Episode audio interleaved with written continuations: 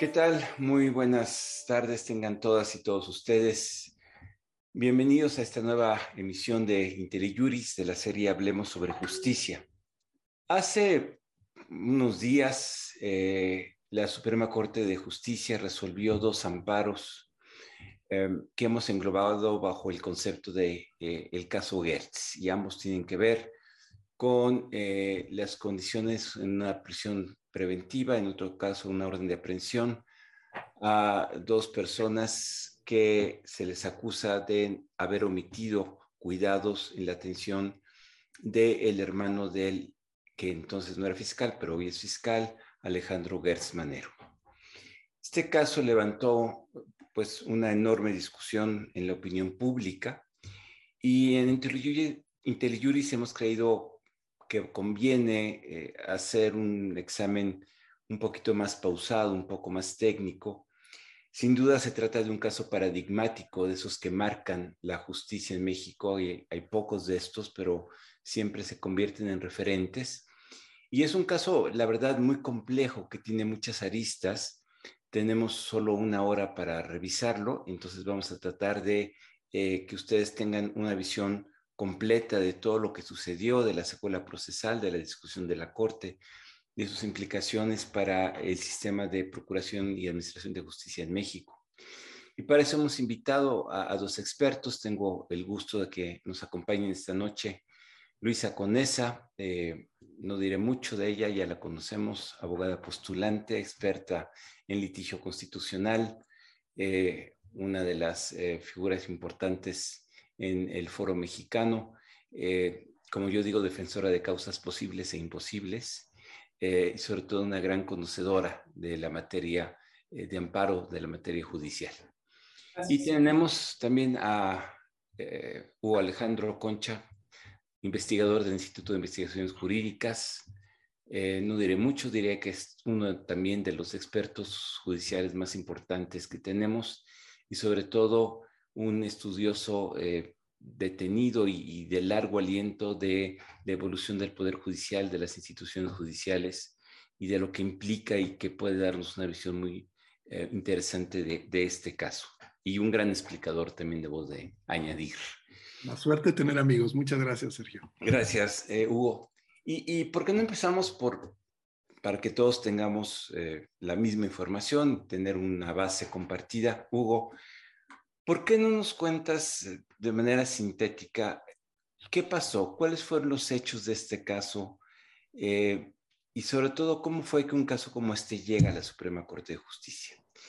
Adelante, te, escuchamos con atención. Sí. En aras del tiempo, incluso voy a, si quieres, trataré, y, me da mucho gusto estar aquí con Luisa, la verdad yo, con los que me toca coincidir con Luisa siempre aprendo mucho y muchas gracias. De verdad que lo, ya, lo, he estado disfrutando en anticipado. Eh, y gracias a todos los que se conectan para oírnos. A ver, muy rápido, para ahorrar tiempo. No, no voy a platicar, porque creo que eso se ha platicado ya mucho, lo voy a hacer muy sucintamente, que cuando se cayó el señor y que cuando se enfermó y cuando se lo llevaron, voy, básicamente a platicar más bien, como me estás pidiendo, eh, eh los hechos, pero los hechos jurídicos del caso, que creo que es un poquito más relevante para saber por dónde se fue armando esto hasta llegar a la corte, ¿no?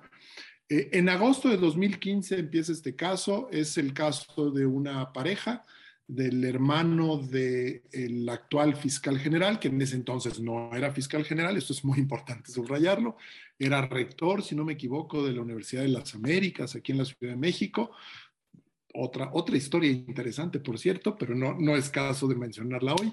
Él era rector de esa universidad y, y su hermano, Federico eh, Gertz, era la pareja de, unas, de una señora que se llama Laura Morán, ¿no?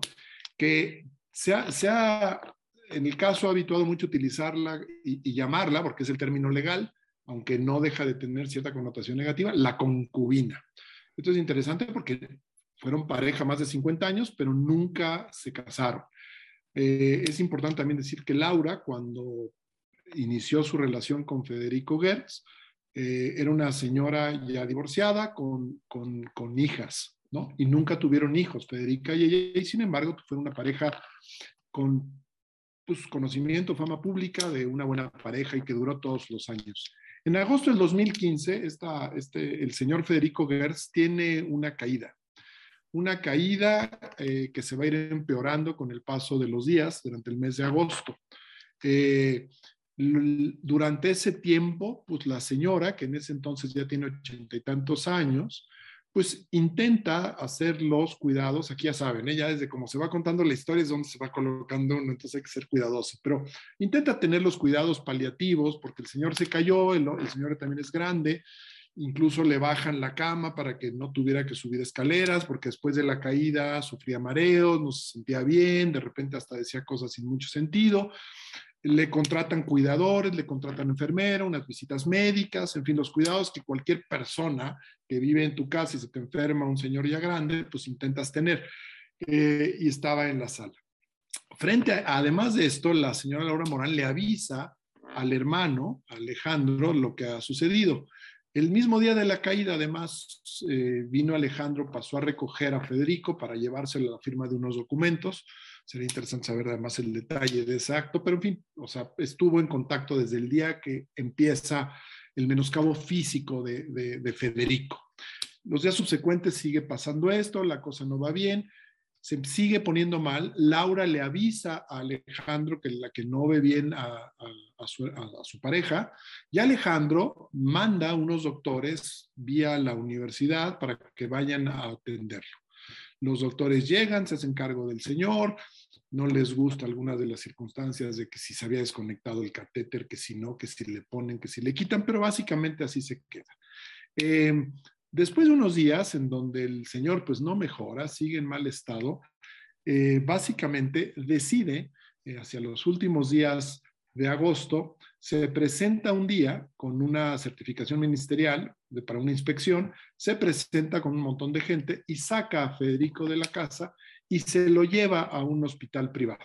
¿no? Se lo lleva y además a la hora de salir, la señora no le avisaron nada a Laura Morán, lo sacan de ahí de la casa de los dos y le dice, y no te atrevas a ir al hospital, porque si te atreves al hospital te voy a meter a la cárcel. O sea, ya en un plano agresivo, enojado, porque tú tienes la culpa de lo que le está pasando a mi hermano. Eh, entonces ahí, ahí empieza la hostilidad, ¿no? Estamos a punto de que esto se convierta ya en el asunto litigioso que nos ocupa. Se llevan a Federico al hospital y prácticamente un mes después va a fallecer en este hospital privado y hasta donde se sabe, además fallece solo, no estaba nadie con él porque la señora estaba prohibida de ir a visitar a su, pareja, en fin. Lo primero que pasa es que hay una denuncia por parte de Alejandro Gertz, primero de tentativa de homicidio, cuando todavía está el señor en el hospital. Tiempo después, una vez que fallece Federico Gertz, eh, esto ah, se abre otra averiguación previa, hay otra denuncia, ahora ya por homicidio por homicidio por omisión de cuidados. Es un poco la figura que, empieza allí. La averiguación previa por el delito de homicidio y que acumula la anterior por la tentativa de homicidio es del 28 de septiembre del 2015. Durante 2016 y 2017, esto es también muy importante decirlo, esta averiguación prueba no llega a ningún lado. Previa, perdón, no llega a ningún lado. Los ministerios públicos encargados de desahogarla no encuentran elementos para, consignar, esta, ni para llegar a ningún lado con la investigación. No ven que tiene pies ni cabeza, pues ven que lo que pasó pues fue un accidente, el señor se empezó a poner mal de salud, tuvo cuidados buenos, malos, se llegó al hospital, todavía estuvo un mes en el hospital antes de morir. Entonces no ven y determinan en un par de ocasiones durante esos dos años el no ejercicio de la acción penal. Esto es bien interesante porque también lo que les va a pasar a estos ministerios públicos es interesante.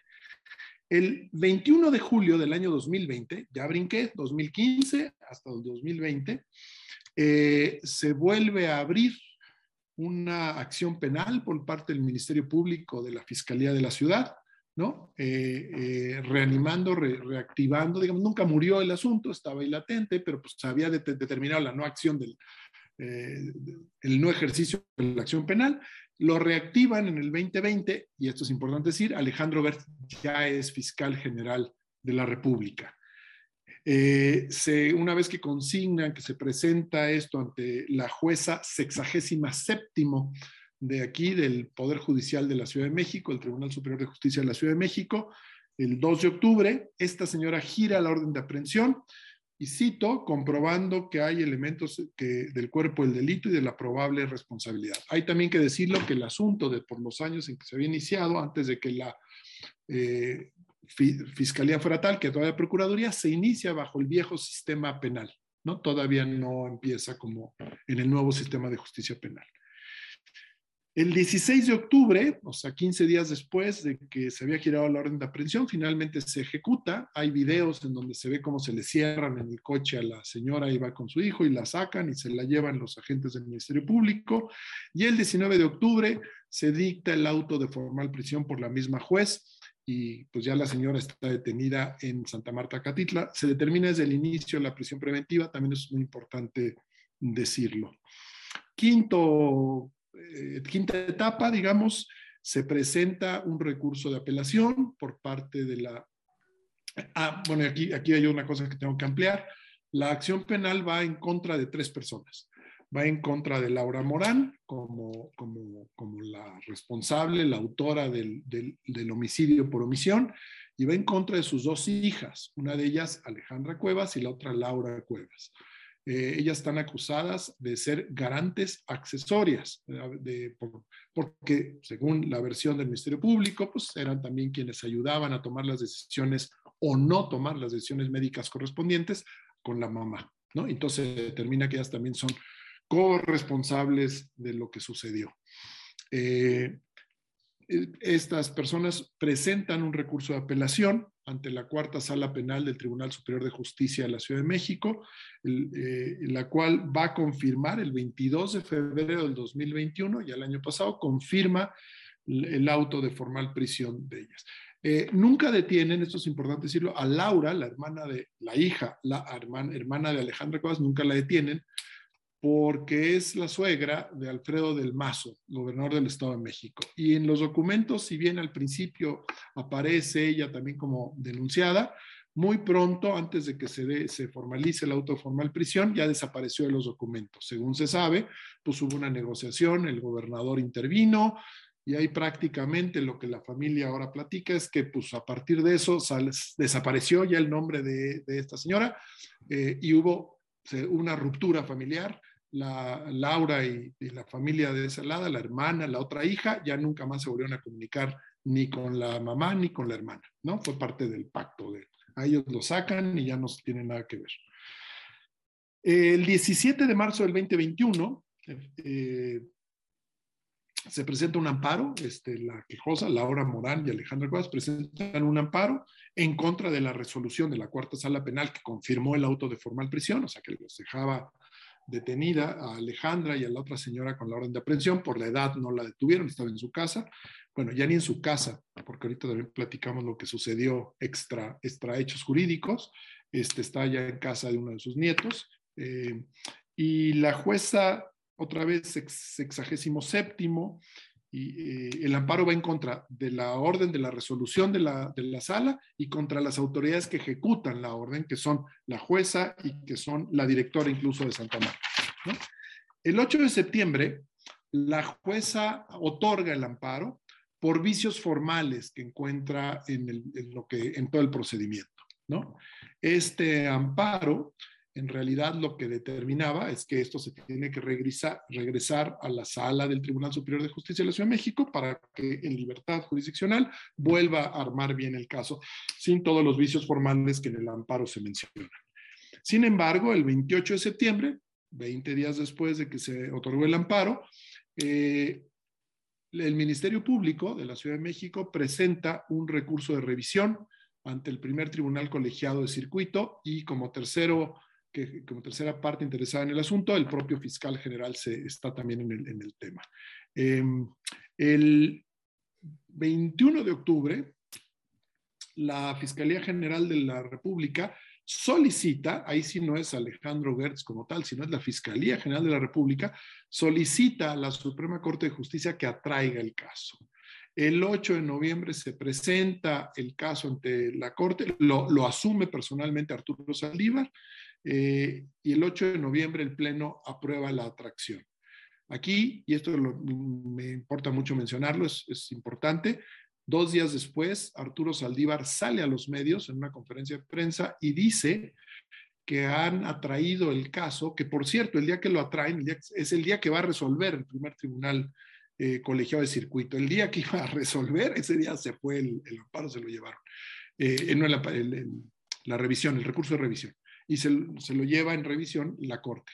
Eh, Arturo Saldívar, dos días después de que se lo llevan, declara que fue para cuidar la imagen de la Fiscalía General de la República. Este dato lo quiero subrayar porque sí me pareció desde que se dio y a la fecha sigo pensando que esto rompió la igualdad procesal que debe tener todo juicio y además pues una se sobrelimita en sus facultades, me parece el presidente de la Corte, al hacer una declaración de ese tipo. La Corte no tiene tampoco por qué explicar por qué atrae casos, se supone que cuando se atraen son por interés general que revisten los casos, ¿no? El 10 de diciembre, sin hacerlo público, esto también es importante, o por lo menos así se dijo tiempo después, se, aprueba el acuerdo de trámite de turno al ministro Pérez Dayán. Y sin embargo, los interesados van a saber del turno prácticamente hasta, hasta enero, ¿no? Pero se supone que desde el 10 de diciembre se había turnado. Y finalmente el 14 de marzo, ya hace unos cuantos días, eh, se presenta, eh, Pérez Dayán presenta su primera propuesta, la cual se desecha por la mayoría de los ministros que no les gusta eh, cómo estaba construido. Ahora creo que Luisa va, a platicar un poco de esto. Es, es, una, una, propuesta muy formal, al viejo estilo, lo que presentaba esa primera, esa primera resolución. A los ministros no les gusta, los ministros ya meten otro factor. Y finalmente, el 28 de marzo, se presenta un nuevo proyecto por el ministro Gutiérrez Ortiz, es, Gutiérrez Ortiz Mena, perdón, eh, un nuevo proyecto de resolución, el cual fue votado por unanimidad. Cabe mencionar, si bien aquí me voy a saltar y ya con esto yo termino esta primera parte, pero cabe resaltar que antes del 14 de marzo, tan solo unos días, 14 de marzo fue el lunes, si no me equivoco, el viernes o jueves anterior, cuatro o cinco días antes, es el momento en el que se presentan a los medios de comunicación las grabaciones eh, sacadas de manera segura ilícita, del fiscal hablando con su mano derecha en la fiscalía, su procurador eh, de, control de competencias, Juan Ramos, en donde eh, pues es una plática muy desafortunada, donde habla mal de las personas que están en la cárcel, donde se refiere mal a mucha gente, donde incluso habla de manera muy despreciativa de la Corte y cómo tiene la Corte en control, habla mal de Pérez Dayán, de que no metió unos elementos que le habían pedido, o sea, en donde se trasluce que el fiscal tiene un control absoluto eh, en varios de los ministros de la Corte, ¿no? Y, es un fiscal molesto. Pero esta grabación es fundamental, o yo creo, quizás una especulación, me parece que es fundamental para ver el destino y cómo cambia justamente la votación de los ministros frente a un proyecto que se presenta el 14 de marzo que se desecha y luego el proyecto que va a llegar después el 28 de marzo. Espero haber sido lo suficientemente claro en esta intervención. bueno, es, un caso complejo, largo, creo que fuiste muy claro, Hugo. Ah, antes de darle la palabra a Luisa, eh, nada más un, pequeño punto en el que quisiera insistir. E, estos casos de atracción, donde eh, la Corte ejerce su facultad de atracción, entiendo que tienen que tener un criterio de importancia y trascendencia hasta donde yo recuerdo, y es lo que quisiera, nunca había habido un caso similar de atracción por estas razones hechas públicas por el presidente ministro de eh, que se intervenía para proteger la imagen pública de la fiscalía. Eh, ¿Estoy en lo correcto? O sea, sí, sí, marca un... Es un caso que no se había presentado. Eh, había habido otras razones para tener casos, pero nunca se había alegado algo similar que yo tenga en mi memoria, no sé, Luisa dice que tampoco, yo no recuerdo, yo no recuerdo ni siquiera que den explicaciones públicas de por qué se traen los casos, a lo mejor encontrará uno por ahí en algún tema de obvia notoriedad, pero en términos generales no, no se justifica. Y justificarlo de esta manera creo que sí fue desafortunado desde el punto de vista que claramente se están metiendo consideraciones políticas, cuidar la imagen de la fiscalía, o sea, una, no es facultad, perdón, no es facultad de la Corte andar cuidando hacia la Fiscalía, ¿no? Entonces, sí parece que es una, una declaración que además, como digo, pues metía elementos de mucho ruido eh, ante un caso que se va a resolver y que se supone que hay imparcialidad para hacerlo, ¿no? Bueno, vamos ahora a entrar al segundo bloque, eh, donde me gustaría, Luisa, que eh, son dos sesiones eh, completas de, la Corte, donde se discute primero el proyecto del ministro Pérez de Allán, después un segundo proyecto del ministro Ortiz Mena. Y, cuando uno lee eh, las transcripciones de la Corte, es una discusión muy técnica eh, y no, y más bien, y bastante importante por una serie de consideraciones aquí no políticas, sino de carácter jurídico. Yo te pediría, Luisa, que nos platicaras, eh, nos sintetizaras de qué fue la discusión, cuáles fueron los elementos que estuvieron en juego y, cómo ves tú, este, cómo valoras tú esta, esta discusión. Eh, sin entrar ahorita en la parte política, sino en, digamos, en, los méritos jurídicos de la, de la, discusión. Perfecto. Muchas gracias por la, por la invitación. Es un gusto estar aquí con, con ustedes dos y, en IntelliJury. Siempre un placer. Em, a ver, me voy a centrar en la parte técnica que, o sea, que lleva como esta discusión sobre la naturaleza de la revisión adhesiva en el amparo. Em, o sea, es, pues es una discusión muy técnica. Eh, eh, entiendo que este es un foro técnico, entonces me, me voy, a, me, me, voy a ir por ahí, ¿no? La pregunta es, cuando en, en, un, en un, juicio de amparo, em, cuando viene la sentencia y la sentencia da la razón al quejoso y la contraparte, o sea, ya sea el tercero o el autoridad responsable, recurre y el quejoso decide adherirse, ¿cuál es la vocación de la revisión adhesiva? Entonces, voy a, voy a poner en pantalla la, la tesis que estábamos discutiendo ahorita antes de, entrar a la sesión, que era como el, el, status quo sobre cuál es la naturaleza de la revisión adhesiva hasta este asunto. Que es básicamente, si te causa agravio la sentencia, tienes que presentar una revisión principal, en lo que sea que te cause agravio. La revisión adhesiva sigue procesalmente la suerte de lo principal, esto es, solo si es fundada la principal se estudia la adhesiva y su única función es robustecer las consideraciones del juez, bueno, de la o el juez que llevaron a conceder el amparo. O sea, ¿qué queda fuera de la revisión adhesiva? Pues impugnaciones principales, ¿no? Si quieres llevar a cabo una impugnación principal de algo que no te benefició, presenta un amparo principal. y, digamos, tú podrías incluso presentar los dos. O sea, si, tienes, por ejemplo, un amparo que te niega, o sea, digamos que es un amparo contra leyes en la cual tienes 10 artículos impugnados y 5 te deniega y 5 te concede, puedes presentar una revisión principal por lo que te niegue y una adhesiva por lo que te concede. Esto, sin duda, esa valoración, ahorita lo puse muy en blanco y negro, ¿no?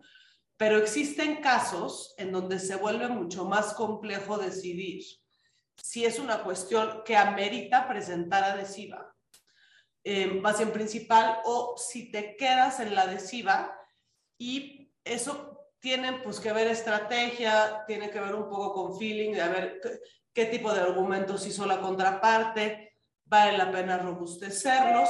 Y, y también hay ocasiones en que sí puede llegar a que precisamente por este formalismo o este entendimiento de la adhesiva, y, ahorita me meto al formalismo porque es de la manera en la que se abordó, o sea, si tú incluyes algo que te perjudicó, ese argumento se considera inoperante, que es un poco lo que te dice esta tesis, ¿no? O sea, tu momento procesal oportuno para impugnar algo que no te beneficia es la revisión principal. Y para eso tienes decires, ¿no?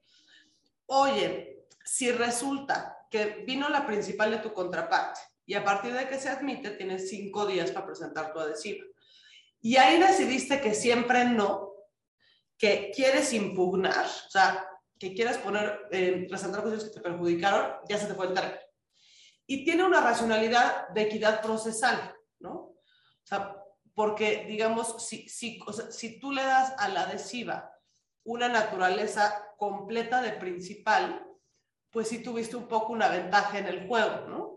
O sea, tú te esperaste a ver cómo venía la contraparte y una vez que lo viste, tuviste cinco días adicionales. para em, que tu revisión adhesiva tuviera argumentos de principal. Es, esto es un poco la racionalidad de cómo, de cómo se entiende o cómo se entendía hasta ahorita este recurso. En, el, en el proyecto original de Pérez Dayan, pues sigue una lógica que es, me parece técnicamente correcta, es la lógica que imperaba con todas las tesis que existen en relación a, la, al amparo para efectos y a la pregunta de si puedes o no reasumir jurisdicción. Eh, digamos, lo que dice el, proyecto original de Pérez Dayan, oye, efectivamente yo veo que se valoraron indebidamente las pruebas, entonces eh, doy un amparo para efectos de que se vuelvan a estudiar con determinados lineamientos y con eh, libertad de jurisdicción que se determine lo que sea conforme a derecho. Que eh, quien, quien, haya escuchado los audios, pues eh, tendrá muy viva esta discusión entre los interlocutores, ¿no? Que decía, no, es que ya con esto ya viene preconstituida la decisión del juez, o sea, del juez de la causa, ya con esto la van a soltar, eh, en fin, toda, toda esta desafortunada discusión que tuvimos la oportunidad de escuchar.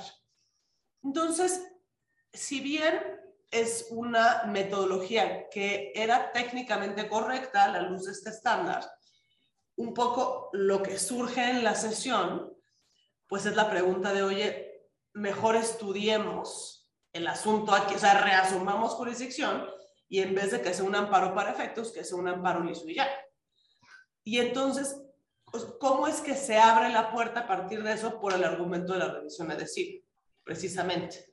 Que, insisto, bajo el canon tradicional, o sea, era un argumento en el cual los revisionistas aducen que la juez debió de entrar al fondo del asunto, la juez de la causa, ¿no? Dicen, oye, es que la juez solamente estudió Em, los, o sea, el, el, el, el, caudal probatorio, pero no se mete al estudio de fondo. Si la juez hubiera estudiado el fondo del asunto, me habría dado un amparo el llano con liberación inmediata. Entonces, hacen esta petición en la revisión adhesiva. En un sentido tradicional, sin duda es un argumento de revisión principal. Es un argumento de mayor beneficio, ¿no? Oye, sí, o sea, estoy conforme con que me diste el amparo, pero no estoy conforme con los efectos. Con los argumentos que hice yo valer, eh, en, ¿no? En algún momento, lo, que tú encuentras en el expediente, puedes ir más lejos y me puedes haber liberado. Entonces, la discusión que se da en el Pleno va en este sentido. Debemos irnos con un amparo llano o irnos con un amparo para efectos. Eh, yo, yo estaría de, acuerdo contigo, eh, Hugo, que todo el contexto político y de los audios que pasó antes cambiaron el rumbo de esta discusión. Em, no sé si en otro momento se hubiera entrado en, o sea, con esta, con esta fuerza a estudiar, o sea, o, a, cambiar la naturaleza de la revisión adhesiva. Y, ahí un poco lo que dice el proyecto es, bueno, luego, bueno, y, o sea, el, el, engroso que eventualmente salga, o bueno, ahorita vamos a usar esta metodología para el, para el tema penal atendiendo al principio mayor beneficio por un lado y por otro al mandato de la reforma del 17 constitucional de no privilegiar formalismos, sino estudiar el fondo del, del asunto. Entonces, este caso para mí se parece un poco a los efectos que tuvo el caso Casés. O sea, es, es distinto porque es en un amparo directo, una atracción de un amparo directo, pero un poco pasa lo mismo en el cual, se, o sea, en vez de meterse al litis del amparo, se mete al fondo de la legalidad, se estudia el asunto y dicen liberación inmediata, ¿no? Y esto es un, un poco lo que pasó. Y yo, dentro de todo lo desafortunado que ha sido este asunto, creo que este criterio es un criterio favorable, digo, habrá que administrarlo, irlo bajando, ver en qué otras eh, instancias aplica, pero pues puede ser un criterio favorable, así como también el, el estudio de, em, con perspectiva de género respecto de la valoración de las pruebas. Esto pues fue otra parte muy, muy importante del caso y ya con eso, con eso termino, que es esta figura del garante accesorio, que ni siquiera existe en, la ley, que un poco se lo, se lo inventan en la juez de la causa. Y ahí dicen, bueno, como la mujer, por ser mujer, tenía un deber de cuidado, entonces eh, tiene calidad de garante y lo dejó morir. Entonces, este mandato que da la Corte y particularmente el ministro González Alcántara, hay que decirlo, sobre la manera en cómo deben de estudiar esas pruebas con perspectiva de género, creo que también puede ser un precedente importante. Gracias, Luisa. Eh, yo, de, la lectura de, las sesiones, más allá de todo lo que has explicado muy bien, alcanzo a ver una confrontación eh, fuerte, intensa, particularmente entre el ministro Saldiva y el ministro Ortiz, que sostienen que había que modificar el criterio tradicional de la revisión adhesiva para, eh, y ahí jalan eh, el artículo 17 constitucional y la obligación de, entrar al fondo, y, quitarle el carácter formal a la revisión adhesiva.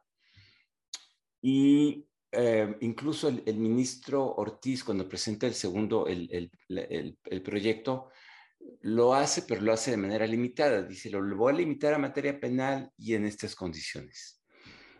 Eh, y digamos, los eh, ministros que vienen más de Poder Judicial, en particular la, maestra, la, ministra Piña, pero el ministro Pardo y el ministro Aguilar, eh, Pérez Dayán ya se contuvo, ya no quiso hablar mucho.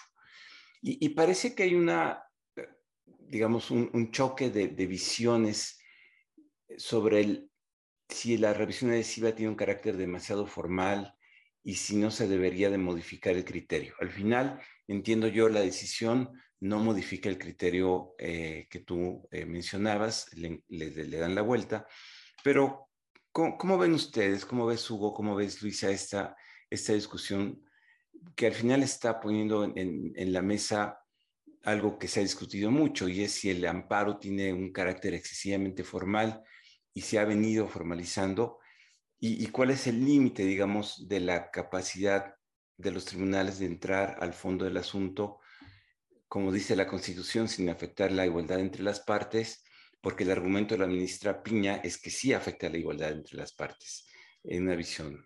¿Cómo, lo ven? Me gustaría ahí escuchar su, su opinión eh, de uno y otro. Hugo, no sé si quieres arrancar y luego le damos la palabra a Luis. Bueno, a ver, si bien es una, una cuestión muy técnica y un cambio de criterio de la aplicación de esta figura. Creo que, y el proyecto de, de Gutiérrez Ortiz Mena así lo explica, en el fondo hay una discusión muy interesante.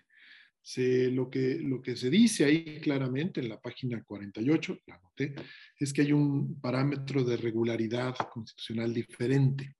Y a esto alude a la manera de entender la igualdad procesal entre las partes. Eh, lo que se buscaba con la manera de entender restrictivamente esta eh, revisión adhesiva, pues es que se subían para cuestión de considerandos del juez, pero ya no podían ampliar ni agravios, ni se podía ponerse a considerar cosas distintas a lo que ya el, el juez de causa y originariamente había, en el amparo se había determinado.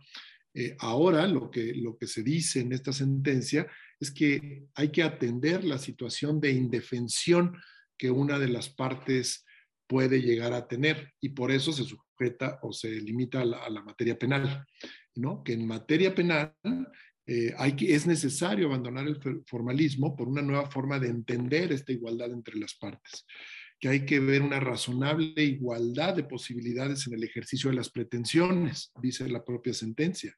Eh, lo que está tratando de decir es que no es lo mismo el peso que está teniendo la fiscalía con una persona que ya está recluida en prisión preventiva. Por cierto, que también hay un análisis interesante de la prisión preventiva, pero, pero que no es lo mismo la manera en que esto está funcionando ya cuando se está llevando a cabo una revisión de este tipo.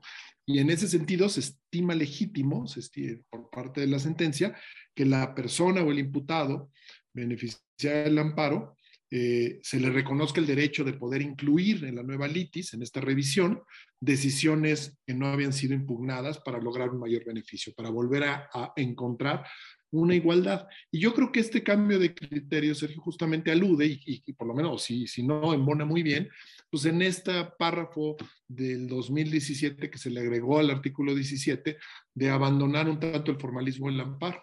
Y, de, y, cuando Arturo Saldívar participa en, en la discusión, en la, eh, es bien interesante lo que dice, porque justamente él es el que se mete de lleno al, a la necesidad de cambiar justamente esta revisión adhesiva y dice que no tiene sentido que la Corte haya traído este caso si el efecto va a ser exactamente el mismo que iba a ser el colegiado de devolverlo a la autoridad originaria, a la, la sala del Tribunal Superior de Justicia. Es decir, ¿para qué vamos a hacer eso? Y utiliza una frase muy coloquial, dice que es patear el balón.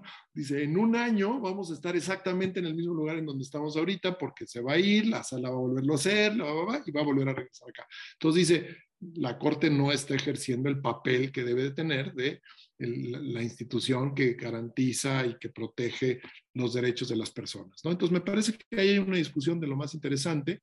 Eh, a mí me gustó, me gusta cómo se aborda no me gusta lo que lo detona, pero eso ya lo hablaremos un poquito más tarde. Pero me parece que una vez que, que la Corte tiene claro que tiene que cambiar ese criterio que parece que iba para otro lado y, y, meterse al amparo liso y llano, fue una buena salida técnica y que además va a tener repercusiones en otros casos con ciertas similitudes, ¿no? Sin embargo, y aquí eh, confieso mi incapacidad de entender el alcance de la sentencia, me da la impresión, Luisa, que el criterio que propone el ministro Ortiz al final no es aceptado y que la mayoría de los ministros optan por dar una interpretación, déjame decirlo así, expansiva a varios artículos de la ley de amparo, pero no aceptan la modificación del criterio y por eso Saldívar eh, es, eh, es rudo en ese sentido es un poco confuso y yo creo que tendremos que esperar el engrose para saber al final qué es lo que queda, pero me da la impresión de que por lo menos varios ministros dijeron, no estoy de acuerdo con el cambio propuesto por el ministro Ortiz, sí, quiero, sí queremos entrar a fondo, pero encuentran eh, otros argumentos que son interpretación de varios artículos de la, de la ley de amparo para entrar al fondo, particularmente el principio eh, que permite, eh, digamos, revisar la, la, orden de aprehensión y que esto deje en libertad a, la, a, las personas. No, no sé cómo leíste tú esta, esta discusión, Luisa. Yo, yo creo que también para no tal vez tomar em, esta decisión que pueda tener mucho mayor alcance y, y, tal vez a rajatabla decir, bueno, vamos a modificar de suyo la naturaleza de la reacción adhesiva y hay que apartarnos de un montón de criterios de primera y de segunda, vamos a enfocarnos en el principio de mayor beneficio. Entonces, eh, o sea, que es el artículo 189 de la, de la ley de amparo, ¿no? Entonces, eh, o sea, digo igual y para, para referencia vale, vale, la pena, lo, lo, leo rápido, ¿no? El órgano jurisdiccional de amparo procederá al estudio de los casos de violación, atendiendo su relación lógica y privilegiando en todo caso el estudio de aquellos que de resultar fundados redundan en mayor beneficio para el quejoso. En todas las materias se privilegiará el estudio de violación de fondo por encima de los de procedimiento informa, a menos que invertir el orden redunde en un mayor beneficio para el quejoso. En los asuntos de orden penal, cuando se desprendan violaciones de fondo, de las cuales puedan derivarse la extinción de la acción persecutoria o la inocencia del quejoso, se le dará preferencia al estudio de aquellas aún de oficio. Entonces, con, con esta puerta, digo, sobre todo en, en, en, la parte penal, pues tienes la posibilidad de adentrarte al argumento que plantea en, en la revisión adhesiva. Pero en, en, sentido estricto, pues claro que es un argumento de revisión principal, 100%. O sea, si yo hubiera sido contraparte del asunto, pues diría, oye, no, es que los agravios son inoperantes. Claro.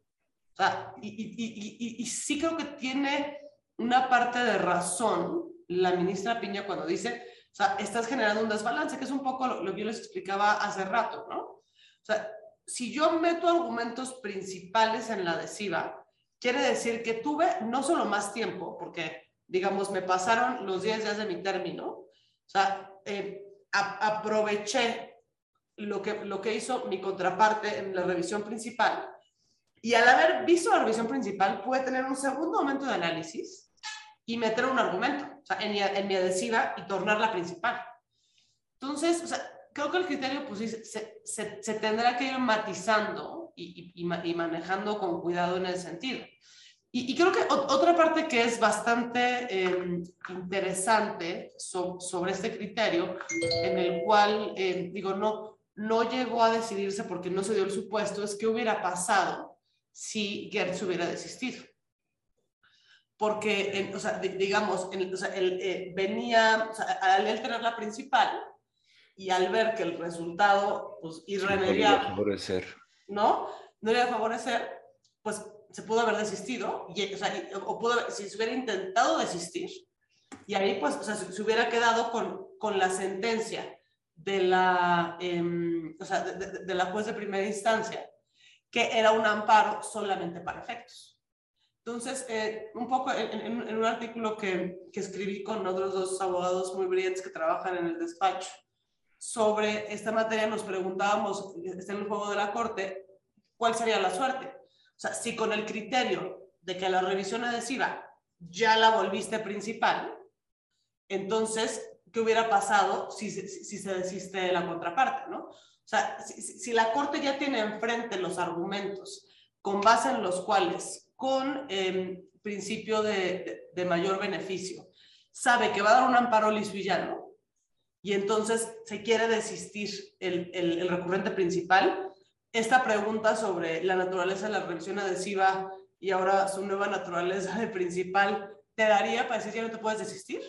porque yo tengo frente a mí una litis de mayor beneficio, creo que esa también sería una, una, una pregunta interesante para un caso en el futuro.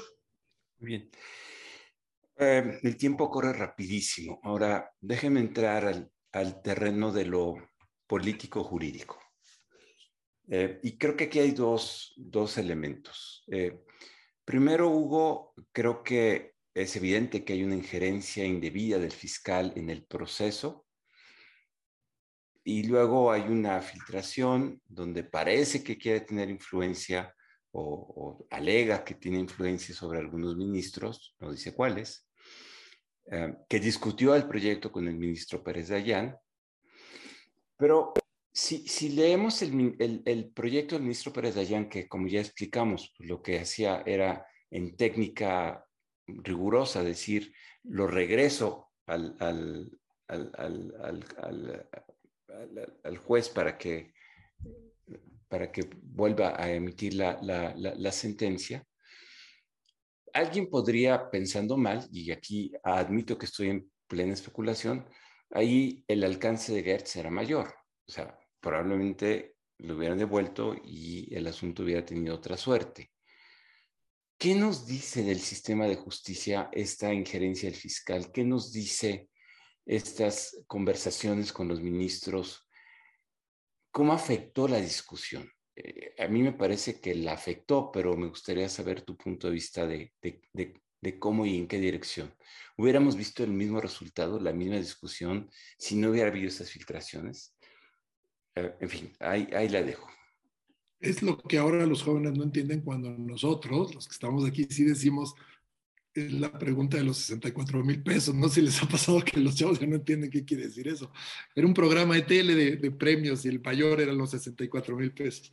Este, es una pregunta compleja, Sergio. Yo, yo creo que hay dos formas de abordar el análisis político del caso. Eh, uno, necesariamente tienes que ver todo el contexto de lo que ha sido la Fiscalía General en estos eh, tres años de gobierno, ¿no? desde que se instauró esta Fiscalía General por primera vez, y lo otro quedándote en el caso muy particular y, y, especular un poco de por dónde iba con los elementos que existen, que si las grabaciones, que si lo que había dicho Saldívar, que si ta, ta, ta.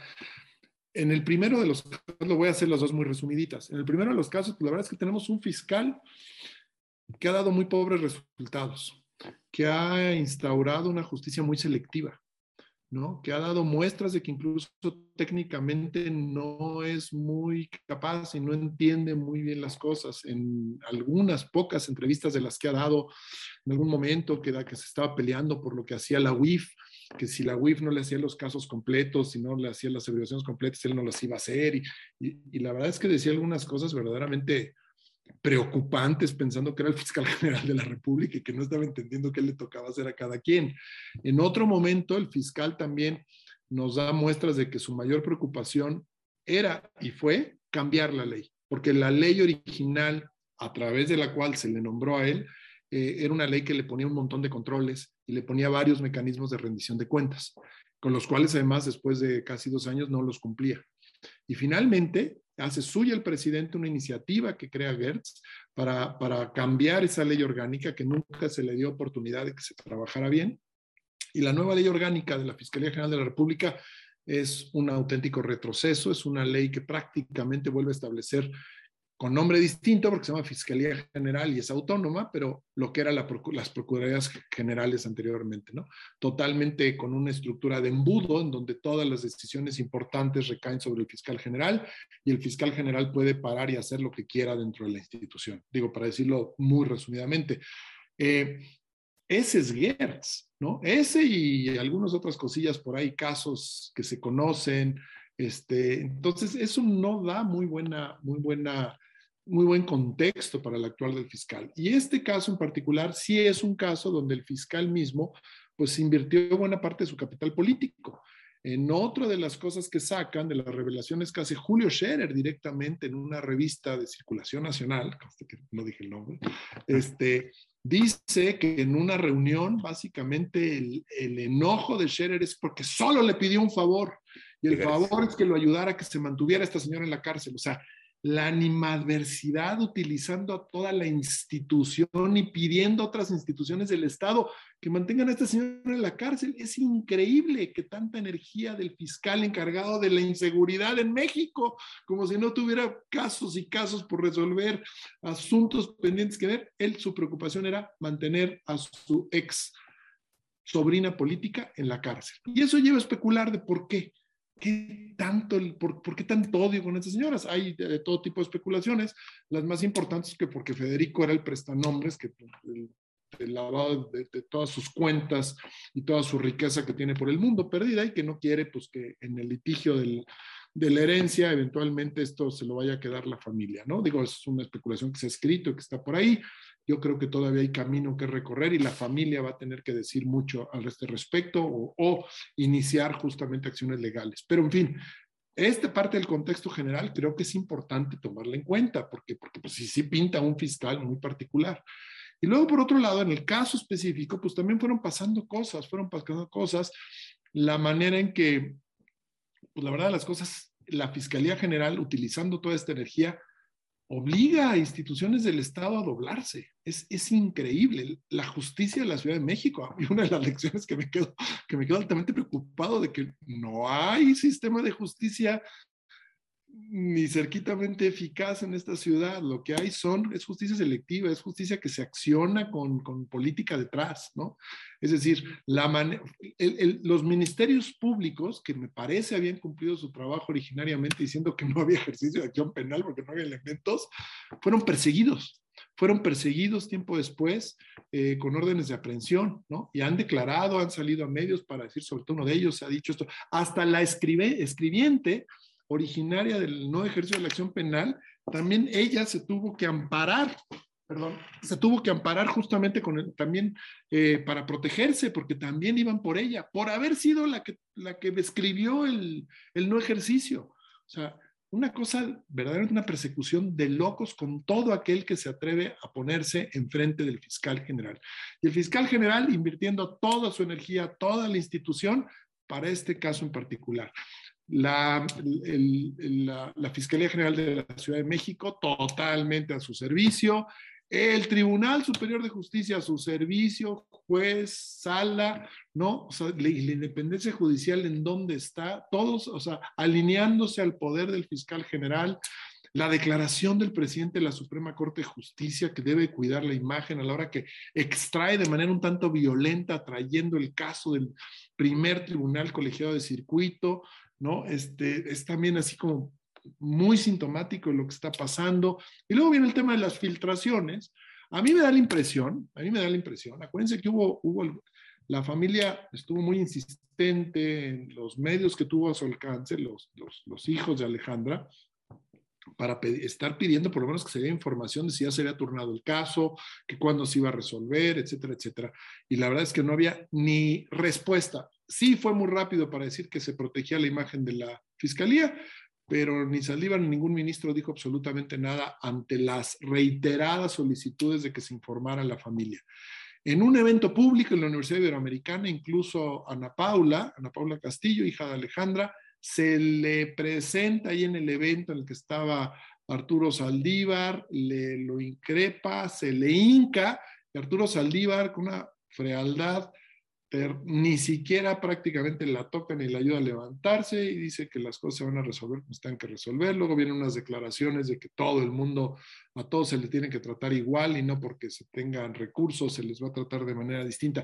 A mí me da la impresión, me da la impresión de que el caso venía duro que incluso el que la corte lo regresara para efectos, pero ya estoy especulando y tengo que decir que estoy aquí especulando, no tengo más datos, es simplemente cómo voy armando esto.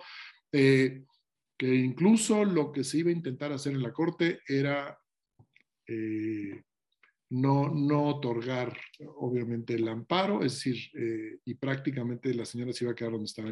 Eh, me parece que ya la salida, incluso para efectos, es lo que tenía tan enojado a Gertz en esa llamada telefónica.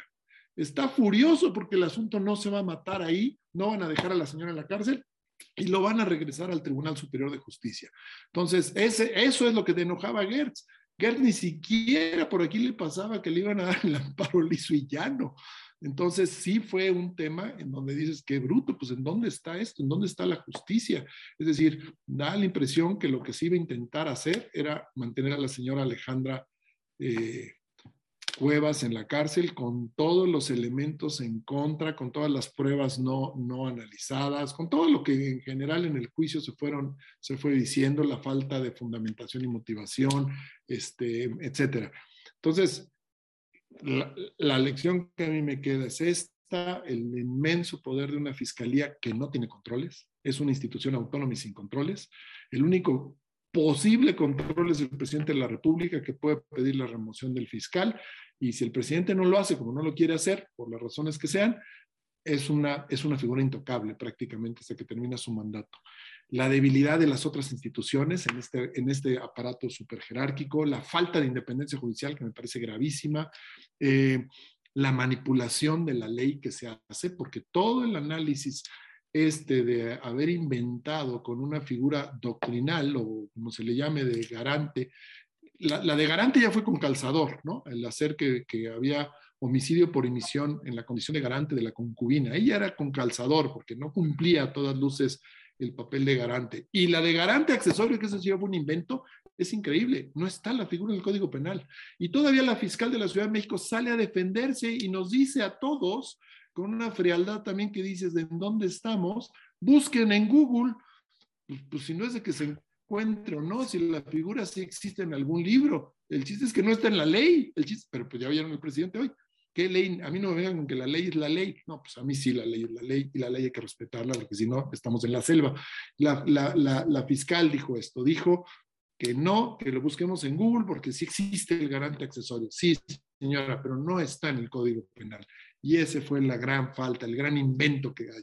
Y lo último, pues la Corte fue muy puntual en determinar la libertad pero yo creo que tenía que haber hecho un comentario más, ¿eh? de, pues de que se iniciaran los procedimientos de investigación frente a todas las faltas eh, o responsabilidad administrativa o responsabilidad penal que hay en el caso, porque sí hay aquí falta de, por parte de las instituciones que son muy graves. Entonces, bueno, e, eso no precluye, como digo, seguramente de oficio no creo que nadie vaya a investigarlo, porque además a quien se tiene que presentar esto es hasta las propias fiscalías, este, pero, pero, la cosa es muy grave. Hay que recordar, y con esto ya termino, que además en el trayecto de lo que ocurre, al principio sobre todo, cuando ya hay orden de aprehensión y todo esto, el fiscal eh, comete actos de extorsión con la familia, obliga a que la señora firme, que le devuelva la casa que se le había quedado a su nombre, le quita la cuenta de banco que tiene por tres millones y medio, le quita la pensión, hace que firme que renuncia a la pensión, o sea, y a los hijos incluso, que fue lo que ya no toleraron, también los querían hacer que firmaran un documento, el fiscal y Juan Ramos, en donde se declaraban... Eh, partes de, esta conspiración, culpables de lo que había sucedido. Esto ya me parece que es de locos y yo creo que todavía aquí la historia no puede terminar y se tiene que proceder al respecto. El problema es que son las propias autoridades las que tendrían que dar marcha a esto y no veo, no veo cómo deshacer aquí el nudo, ¿no? Gracias, Hugo. Yo creo que lo que dejas muy claro. Ahora, Luisa, déjame regresar contigo eh, y ya no veamos al problema de la fiscalía, sino qué nos dice del estado de la justicia penal en México este caso. Y yo iría un poco más lejos. Este caso trajo la atención, llegó a la corte, pero tú que conoces la, práctica judicial, ¿cómo están, eh, cómo está funcionando la justicia penal?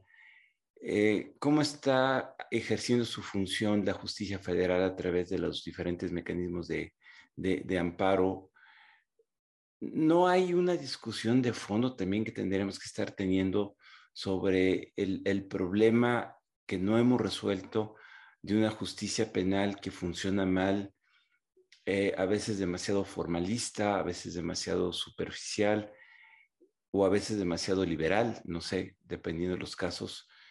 ¿Qué te dice a ti este caso? Eh, ¿Qué lecciones deja? ¿Cuál sería, déjame ponerlo, el final feliz de esta historia? Y cuál podría ser, eh, creo que más bien lo que va a suceder, un final que, como en el caso de Florence Cassés, queda en el, en el caso, en la historia, y, la vida cotidiana transcurre como si no hubiera sucedido nada. Claro. Bueno, varias cosas. Primero, em, yo no, no, me puedo pronunciar sobre el estado de la justicia penal porque no, no, es la rama de, de, mi ejercicio, la verdad que estaría em, extrapolando yo me, he concentrado en, en, el amparo de los procesos constitucionales, pero creo que sí, es, este asunto nos, nos devela algunas cosas que existen y que, digamos, todos hemos, eh, estamos de los operadores jurídicos debido de alguna u otra manera y que este asunto nos puso eh, muy, muy de frente, ¿no? Uno, pues es el manejo absolutamente discrecional que existe, em, digo, en el Poder Judicial, pero especialmente en la Corte, sobre cómo se atraen los asuntos, cuáles son los tiempos, em, cómo, o sea, eh, cuáles son las condiciones para una facultad de atracción, cómo se comunica. Les voy a, les voy a poner un ejemplo. Cuando yo fui parte del grupo de No Más Derroches, que presentamos una pluralidad de, amparos en contra de, em, del inicio pues, de Santa Lucía, de la cancelación de, de Texcoco. Teníamos em, antes más o menos ocho suspensiones que mantenía suspendido el aeropuerto. Cuando em, viene la figura de concentración, que es una figura pues también muy controversial, en la cual la autoridad le pide al Consejo que en vez de dispersarle eh, los, las vías le concentre todo en un solo juez y en un colegiado, que esto pues desde luego es una afrenta al principio del juez natural, ¿no? Em, de repente se nos empiezan a caer las suspensiones, ¿no? En el colegiado concentrado. Pues, ¿Qué hicimos? Lo que hace cualquier litigante, presenta una facultad de atracción en un asunto que, digo, creo que tenía una importancia y trascendencia para el país digo, me, atrevo a decir que mucho mayor que el, caso personal del fiscal.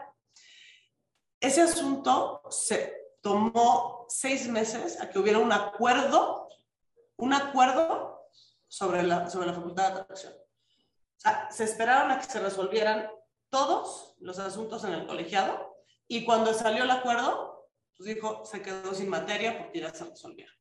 Comparen esto a que en el mismo día que se presentó, el asunto se, se, se, falló en el plano de la Corte. A ver, si bien estoy de acuerdo que hay cierto grado, o sea, ahí viene desde luego pues el cerciorat y que la Corte puede decidir qué asuntos sí, qué asuntos no, la importancia y trascendencia, el hecho de que sea absolutamente discrecional el tiempo, cómo, cuándo, o sea, lleva asuntos como este. Y, y yo creo que esa sí es una reflexión que debemos de llevar la reflexión del alegato de oídas que se ha planteado también hace mucho es una reflexión importante. ¿En qué condiciones pueden hablar las partes con los ministros, debe ser equitativo. Bueno, en el modelo de Estados Unidos, las dos partes hablan del principio de contradicción. Claro, pero es que pues ven 15 asuntos al año. O sea, en un modelo que la Corte de 3.000, pues es, sumamente difícil decir que tenés que tener principio de contradicción cuando en la sala ves 40 asuntos a la semana, ¿no? Pero probablemente podríamos pensar en una, o reflexionar sobre una mejor manera de lo que está ahorita, cuando un caso de esta naturaleza lo pone, lo pone de frente, ¿no? Eh, otro tema importantísimo en el cual creo que debemos estar muy atentos es la resolución de la acción de inconstitucionalidad en contra de la ley ¿no? O sea, ya vimos lo que hace un fiscal que no tiene controles. Es la acción de inconstitucionalidad 98 del 2021 que está en el Pleno.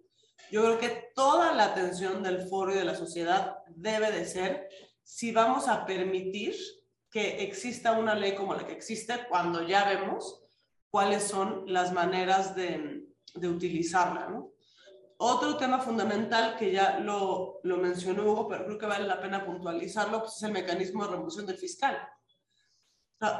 se, el, el, todos los tiempos de la fiscalía atendiendo a, su, a la reforma original, o sea, a la reforma de 2014, o sea, generar un fiscal autónomo que cuyos tiempos no se emparejaran con los del presidente, ¿no? o sea, que no fuera el fiscal del presidente. Tenía esta figura de pase automático que fue pues muy criticada por algunos activistas que vino todo el, movimiento de, este, de, fiscal carnal, que creo que a toro pasado, o sea, hubiéramos estado en un mucho mejor escenario de, a ver, no, no, estoy pronunciándome sobre la figura de ese fiscal o no, pero tener un desfase institucional como está planeado, porque ese es el modelo. Así como el modelo es que un, un presidente no nombre cuatro ministros, porque cuando tienes un nombramiento de cuatro y tienes el candado de los ocho votos, o sea, no quiero decir que todos los ministros que se nombran por un presidente votan con el presidente. No estoy afirmando eso en ninguna medida. Pero lo cierto es que los tiempos escalonados tienen una finalidad. Entonces, tenemos el tiempo desfasado y tenemos un proceso de remoción en el cual solamente el presidente decide si lo renueva o no lo renueva y se lo, se lo propone al Senado y el Senado tiene 10 días para, para objetar. Y, y, entonces, después de el escándalo que vimos con este asunto y el presidente se voltea y dice, yo confío en él, tenemos nada que hacer. Y ese me parece que es el gran escándalo, entre todos los demás, pero creo que hay que aplaudir la decisión de la Corte, pues sin duda tenemos jueces en Berlín, qué bueno, qué bueno que esta, que señora salió, era, era, una afrenta a la justicia absoluta que con lo que todos leímos del caso es, em, estuviera, estuviera en la cárcel. Pero así como en el caso Casés, que sirvió para que en ese caso em, la, la, señora saliera de la cárcel con, con el criterio del efecto corruptor, pregúntenle a los penalistas cuándo han visto, en un caso que no sea ese, que se aplique el efecto corruptor. Es más, utilizando el efecto corruptor, se pudo haber sacado inclusive a... Eh, no, no, no tenían ni que modificar toda la naturaleza de la versión adhesiva. No, no va a ser un efecto corruptor, que ya todo hemos lo que el fiscal, los audios, o sea, ya sáquenla. Pero no, o sea, son, son criterios que sirven para, para, casos paradigmáticos. Entonces, yo creo que esa es la reflexión importante que, que hay que hacer y, y, y, que se viene una discusión fundamental, hay que propiciarla sobre cuál es, o sea, eh, la reforma judicial, eh, la reforma Saldívar, tenía como fin que se iba a acercar a la justicia a la gente. Yo he sido muy crítica en relación a este fin porque la justicia para la gente no está en la justicia federal, está en la justicia local. Entonces, esta pregunta sobre qué tenemos que reformar en el, sistema penal local Así que tenemos que voltar y en el civil, en los temas familiares, ¿no? Preguntémonos en la Constitución, establecer unas reglas generales, pero, respetando el, federalismo, pues que este caso también nos develó que no existe, ¿no? O sea, el fiscal general eh, da una orden a las fiscalías locales y así se hace. Y yo creo que aprendiendo de este, de este caso tan desafortunado y tan doloroso, hacia, estos son los interrogantes que deberíamos de tener. Muy bien, pues el tiempo se nos ha acabado, eh, pero me llevo dos temas de tarea para IntelliJuris. reflexionemos qué diseño institucional necesitaríamos, cómo tendríamos que corregir a la fiscalía. Yo creo que ese es un tema que hemos discutido poco. Y también preguntémonos qué reforma para la justicia en México, eh, con un énfasis, yo coincido plenamente en la justicia local. Nunca la vemos y sin embargo es la que tiene eh, el mayor impacto en, la justicia de, todos los días. Luisa, muchísimas gracias. Hugo, muchísimas gracias. Eh, Añado algo, Sergio, porque lo dijo. Adelante, adelante, adelante. Y regular los procedimientos de la Corte, los turnos, los plazos, las cosas que son discrecionales, se funcionan conforme se acomoda y normalmente bajo el liderazgo del presidente. Y eso está totalmente abierto y creo que ya, ya no estamos en tiempos de que un tribunal constitucional opere de esa manera. Desde luego. Pues muchísimas gracias, muchas gracias a todas y todos que nos acompañaron eh, esta, esta tarde-noche. Quedan muchos temas en el tintero. Vamos a seguir platicando con Hugo, con Luisa. Muchísimas gracias. Gracias a todos. Nos vemos próximamente en la nueva emisión de IntelliJuris. Hasta luego.